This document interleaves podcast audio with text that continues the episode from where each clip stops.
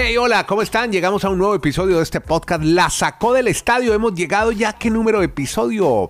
Amigo Dani Marulanda, uno de los podcasters de este sacó del estadio. Dani, ¿cómo está? 975 antes de saludarlo. Es un número muy, llamativo. 975. Me 975. Gusta, me, me gusta. Vamos a hablar de todos los deportes. Más adelante tendremos algo de fútbol también con Copa Libertadores y de fútbol mexicano con Dani Marulanda, que ya nos tiene un par de historias buenísimas de Major League Baseball ni hablar. Pues vamos a empezar con algo de NBA porque ya tenemos más equipos. Unos ya en playoff, otros ya casicito. Y es un equipo, uno de los favoritos en Colombia, donde hay muchos fans en Colombia, entre ellos mi buen amigo Juan Pablo Espina, que es fan de los Lakers a muerte y que tiene a su Lebron ya encaminándolo a los playoffs. Y de eso ya empieza hablando Kenny Garay en su podcast La Saca del Estadio.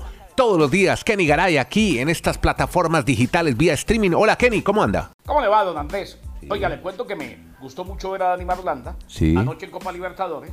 Sí. Eh, y qué bueno ver el logotipo, qué bueno ver a la sacó del estadio en ese evento continental. Y Así desde es. Alaska hasta la Patagonia, desde Muy bien. hasta Punta Arenas. Sí. Aquí estamos. Juan Pablo Espina me dijo. Juan Pablo, sí, sí, gran seguidor de, de este podcast también y fanático de los Lakers y de River Plate. eh, Y, y vamos a hablar de River ahora. Por el tema River anoche con The Strongest no le va bien, pero No, con los Lakers las cosas van mejorando. Bueno, muy bien. Entonces ayer fue una noche agridulce para JP. Una noche sin difícil, complicada. LeBron James anotó 37 puntos, incluida la canasta que dio la victoria 135 a 133 en tiempo extra sobre el Jazz de Utah. De película, de película ese final, Kenny. Espectacular. Puede que entre directamente y la pelea por ese último cupo es con el otro equipo de Los Ángeles. Mm. Antes le digo que Anthony Davis totalizó 21 puntos, 14 rebotes. Austin Reeves, qué bueno lo de Reeves. Dani Marulanda el otro día me lo referenció y tiene razón, ha sido fundamental. 28 puntos, 5 jugadores aportaron cifras de dos dígitos y Los Ángeles obtuvieron su séptima victoria en 8 compromisos. Y ahí Bien. es donde hay que ir, Andrés, a la tabla de posiciones. Eh, porque en el tablero general de posiciones, los Lakers de Los Ángeles están pegaditos, pegaditos a los Clippers de Los Ángeles. Ay, no o sea, ambos están con 11 juegos de diferencia. Por ahora, el tiebreaker, el desempate, es de los Clippers. Pero uno de los dos puede ir al play-in y el otro puede ir directamente. Recordemos, van los primeros seis, el 7, el 8, el 9 y el 10 van a play-in. Están despertando a tiempo los Lakers de Los Ángeles. Perfecto, buena, buena, buena información esa y buena historia la que nos trae Kenny Garay. A propósito de Kenny, ustedes no tienen, eh, no están oyendo su sonido maravilloso de todos los días, no está en su base, en su cuartel general. Ayer estaba en el Londres y hoy está en el IRS. ¿Cómo va el tema del- de los taxes, eh, Kenny? Eh, complicado. Sí, yo sabía. Sí, me lo Pero imaginé. le cuento, pero Sí, le cuento señor. que ya Marulanda me dio la solución. Los ¿Qué? 2.500 que me faltan, Marulanda me los consiguió. Gracias, Marul. Bueno, muy bien. Yo, yo creo que está más complicado, Garay, que el señor Donald Trump a este paso. Ay, ay, ay. Oiga, la, la gente, a propósito, y aquí no hablamos de política y Nieto se va a poner bravísimo. No, no, yo para nada. A mí sí me gusta hablar de Pero- política, pero pero- este no es un podcast de política. Hay muchos otros colegas No, que pero hacen podcast que de política. ayer fue de interés general, ¿no? Sí, claro. Eh, la gente dice se declaró no culpable, porque eso es mentira que se declare inocente. Yo no sé por qué en los noticieros en Latinoamérica Ajá. no hay declaración de inocencia en el sistema judicial de Estados Unidos. Ah, vea. Muy No, bien. Eso no existe.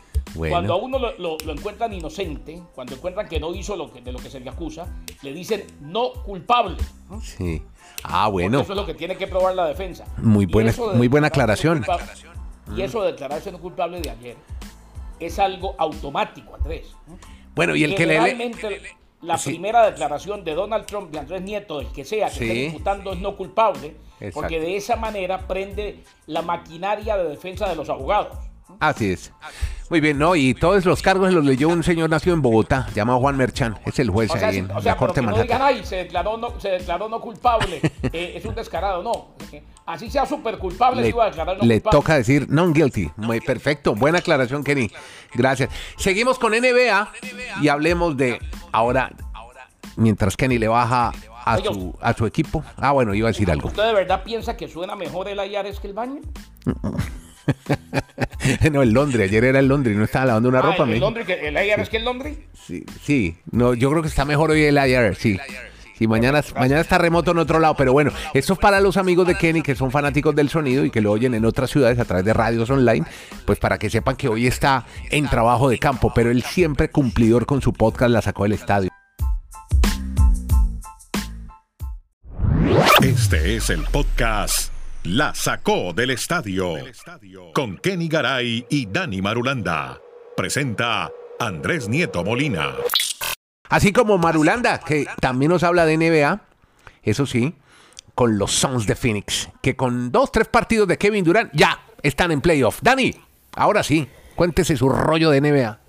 Pues Andrés era un equipo que no había pues, que descubrir nada extraño para determinar que en algún momento de la temporada iba a considerar su espacio directo a los playoffs. O sea, ya está entre los cuatro primeros. O sea, incluso va a arrancar la postemporada con la opción de tener un juego más de local porque termina en el cuarto lugar o por lo menos pues de allí no va a bajar más. Está al igual que los Nuggets, los Grizzlies, los Kings y ese equipo de los Suns como los cuatro primeros sembrados ya oficialmente a la postemporada en el oeste.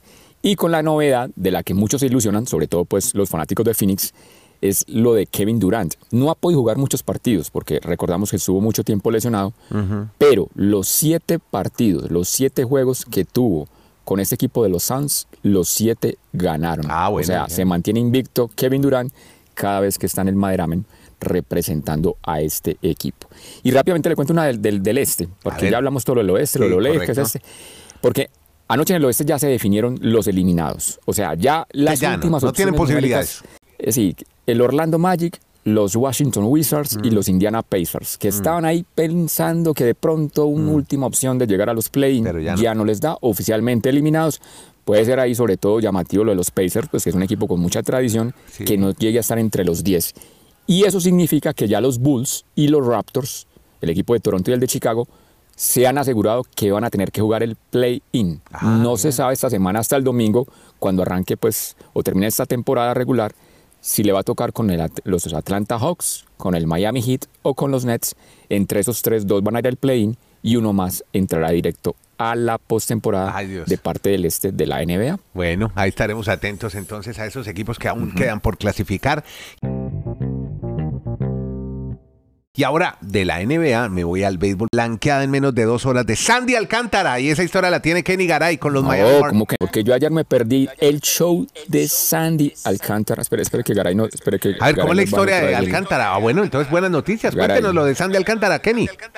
Pero tuvo, no tuvo el show de Alcántara, pero tuvo el show de Jorge Eliezer. Un abrazo, ¿no? También es bueno. Bueno, También. Sandy Alcántara, Andrés, eh, y Madulanda debe estar feliz, me acordé mucho de él, lanzó el primer juego completo de la temporada. Primer juego completo de la temporada en las mayores. Fue una joya de tres hits, solamente tres hits, y los Marlins le ganaron 1 a 0 a los mellizos de Minnesota. Uy. El hombre que ganó el Sayón lanzó 6 de los 36 juegos completos de grandes ligas durante la campaña anterior y esta vez 5 ponches, regaló un boleto, juego que duró, ojo al dato, hora 57 minutos. El ¿qué? juego más breve de la temporada que apenas se inicia. Así pues que lo de Sandy Alcántara es para quitarse el sombrero.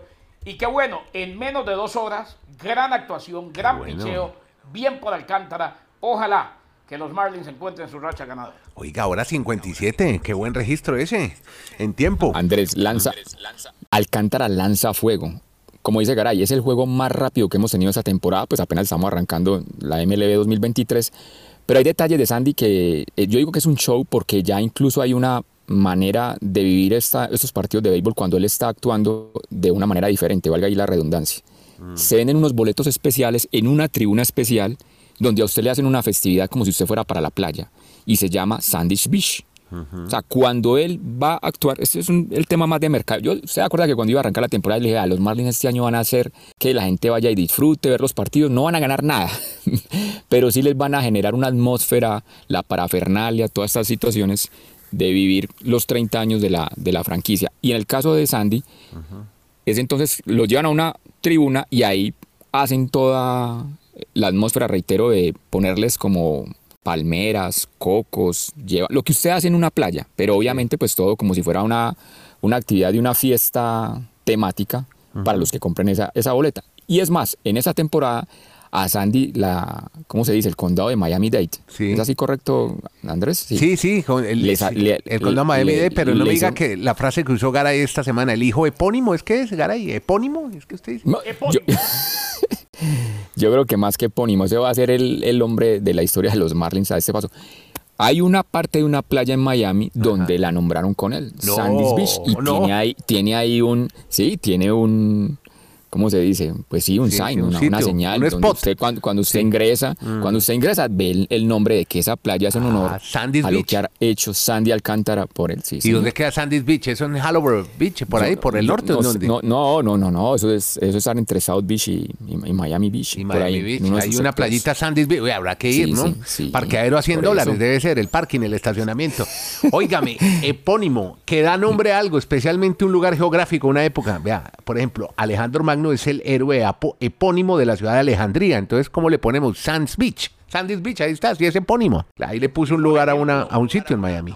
Y por ejemplo, Eucario Bermúdez, Sí. descansa en paz, era el hijo epónimo de un pueblito llamado Timbío. Ah, en el Quindío.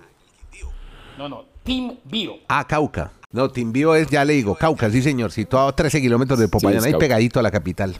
Buenas empanadas. Pero venga, mientras se, maya- pero mientras, se- mientras se maravillaban con Sandy, hombre, yo me perdí muchos momentos de, ese, de esa situación porque estaba obviamente en el Atanasio Girardot. Eso sí, lo que es Garay. La disfrutamos, la pasamos bien con don Jorge Eliezer Torres. Un abrazo enorme a este gran relator de Colombia. Ahí compartimos un momento hablando de todo ese tema del fútbol. Aquí para, la- para el café y el, y el pastelito. Ay, hombre, un saludo de Jorge Eliezer diciendo, pa'lante, para allá, podcast, la sacó del estadio. Bueno, óigame, Dani, cuénteme una vaina. Usted, David González, ya, mire, le hizo la entrevista y mire dónde lo tiene, en fase de grupos de Copa Libertadores. Bien, Dani, tienes buena suerte. Bueno, y seguimos en MLB, Major League Baseball, pero antes de hablar de los padres, lo de Manny Machado ayer, ¿qué tal? ah? Había pedido una pausa, reloj de picheo estaba en 8 segundos y el umpire Ron Culpa pensó lo contrario, le cantó strike automático, lo sacó y él se puso a pelear con el hombre y lo expulsó. Expulsado Manny Machado. Bueno, no le gustó el tema del tiempo, el manejo del tiempo que le dio el umpire, el, el señor Culpa. Pero bueno, de padres hay buenas noticias, porque ya tenemos el pronto regreso de uno de los más grandes de ese equipo que estuvo un año fuera de, los campos de juego. Dani Marulanda en la sacó del estadio. Para la fanática de los padres de San Diego va a terminar todos esos momentos de ansiedad y de angustia, porque hay que recordar que Fernando Tatís Jr. está cumpliendo una sanción de 80 juegos, 80 juegos por consumo de sustancias prohibidas para la liga, y además de eso, pues, ustedes recuerdan que contamos la historia de que estuvo manejando una moto, se cayó, entonces aprovechó esta pausa por esa sanción para hacerse cirugía del hombro y de la mano izquierda por el accidente que había tenido en la moto y ya se espera que el 20 de abril vuelva a la gran carpa, a las grandes ligas. En ese momento ya está oficialmente en el programa de rehabilitación, como se dice en las ligas menores, es decir, va a tener dos semanas actuando en las ligas menores en un equipo de Sacramento, en California, que es filial de los Giants de, de- de San Francisco y de los padres, y obviamente pues ya el 20 de abril lo van a poder disfrutar nuevamente. Eso sí, con una gran novedad, jugando en el jardín central. Esa es la gran modificación para esta temporada de Fernando. No va a estar en el infield, lo van a utilizar como jardinero derecho. Bueno. Vamos a ver si allí con sus 24 años sigue demostrando el talento que lo ha caracterizado en la MLB. Bien, bien. Por Tatís, que seguramente será beneficiado con el incremento promedio salarial de la Major League Baseball y es la historia que trae Kenny al podcast, la sacó el estadio. Kenny, ¿cómo es lo del incremento? Pues le cuento, don Andrés, que sí, eh, están gozando de un gran incremento. Qué bueno eso del incremento salarial para todos, ¿no? Sería bueno. Incremento salarial del béisbol, incremento salarial de todo sentido y de todo tipo, mi estimado El podcast. Uy. Andrés Nieto Molina. No, el podcast no, porque el No, podcast. no, el ya- podcast. esto es una empresa. esa Exacto, esto es tripartito. Aquí todos, Mándale, mándale. todos ganamos. todos ganamos y todos perdemos. Bueno, siga. Pero, Eh, pero, pero- pero somos felices y escuchamos. ah, eso es verdad. bueno. Así es. Eh, un año después del paro laboral, Andrés, Sí, señor. puso el inicio de la temporada, están disfrutando los peloteros del mayor incremento salarial en casi dos décadas. El salario promedio de Major League Baseball incrementó en 11.1% a un récord de 4.9 millones para iniciar la temporada. Es el mayor incremento del béisbol desde el 2001. El estudio lo hizo Associated Press. Sucede luego de derechos en la primera temporada de que los jugadores y dueños acordaron este nuevo contrato colectivo en marzo del año pasado. Disfrutando del gran incre- incremento, los Mets, por ejemplo, lideraron la carga con una plantilla de 355 millones, 70 millones más que el anterior máximo para iniciar la campaña y todo esto con el incremento.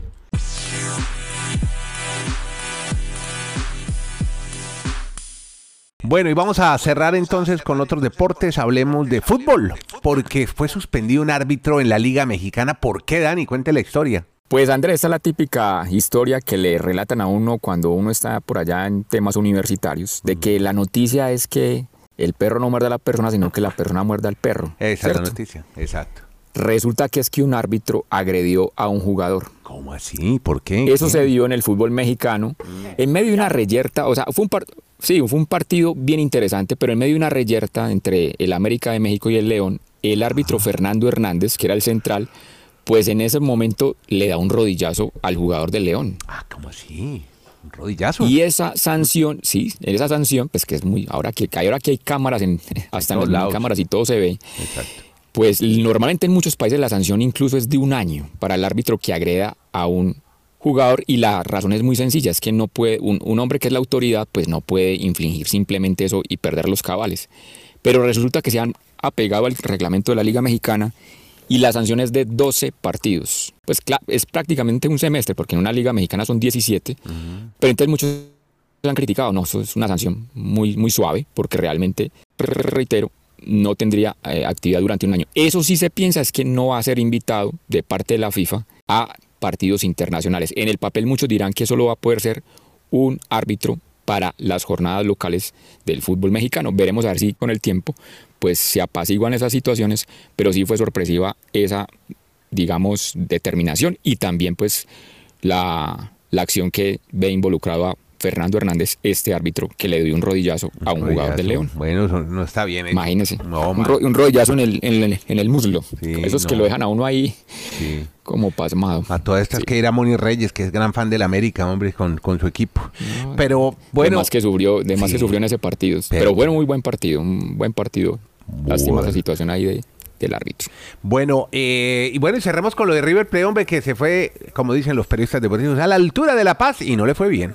Y además creo que le cobraron un penalti que no era, y Armani y todo. Cantidad de historias pasaron en ese juego de River con Die Strongest, Dani. ¿Qué fue lo que vio? Aparte de su River Internacional de Porto Alegre en el Atanasio Girardot. Pues arrancó la fase de grupo ya de esta Copa Libertadores 2023 y esa fue la gran novedad. Pues viendo todos los resultados, ¿cuál es el más llamativo? Que River Plate, que es un equipo que está armado para ir a las rondas más importantes, semifinales y por qué no final, algunos más arriesgados dirán por qué no poder ir por el título, pues pincharon en su primer partido. 3 a 1 perdieron en la altura de La Paz, incluso el partido estaba 3 a 0. Los afectó mucho, no sé si el tema de la altura, siempre los argentinos le han temido a ese, a ese pequeño detalle, dirán algunos, pero que a la hora de la verdad se siente mucho. Y de Stronger entonces dio esa gran campanada. Pero los invito para que en esta jornada, hombre, disfruten mucho esas historias que a nosotros, o en el caso particular, nos llaman mucho la atención y nos encantan. Cuatro equipos que tienen más de 75 años de historia y todos van a tener su primer partido en Copa Libertadores apenas. Patronato de Paraná, un equipo argentino fundado en 1914. El Deportivo Ñublense de 1916 en territorio chileno. ¿Cómo llama la región? Chillán, Chillán. no, Chillán. sí, a la ciudad Chillán. La región bueno, mm. ese equipo fue fundado en 1916, hace su debut, su primer partido de local en Libertadores. Además del Deportivo Pereira en Colombia, de, fundado en 1944, y el Aucas, el equipo ecuatoriano, con fundación en 1945. Todas esas cuatro hinchadas disfrutarán las mieles de lo que es disfrutar por primera vez un partido de Copa Libertadores.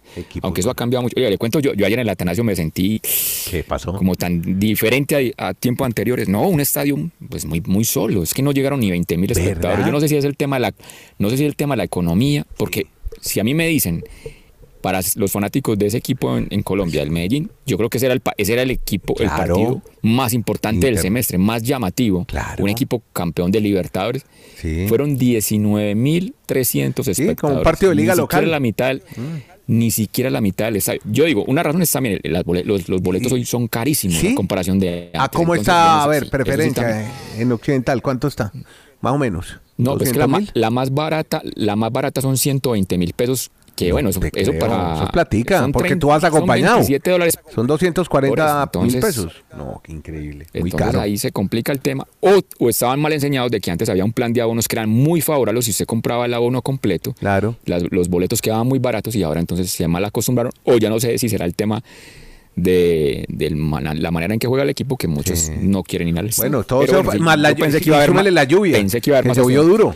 Pero, ¿No? pero sabe que llovió antes del partido, apenas arrancó el Sí. pitazo inicial y la lluvia se fue afortunadamente, pero Óigame, y, Pero, y- y no vi, y vi varias varios planos eh, sobre los aficionados y me llamó la atención un grupo de gringos, van muchos americanos, seguramente ya los venden en los planes turísticos, llevarlos al sí, estadio, sí. les ponen la camiseta, muy muy muy divertido, como 20 gringos ahí, no, yo creo que ni idea, no entienden nada de soccer, ¿no?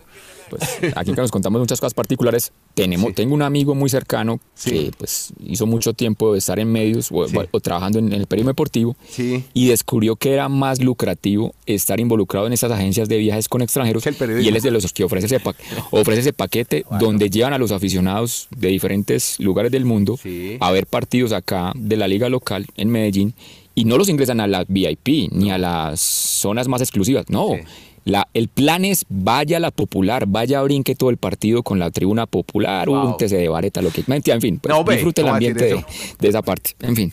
Bueno, Podcast La Sacó del Estadio. En Twitter, arroba La Sacó Podcast.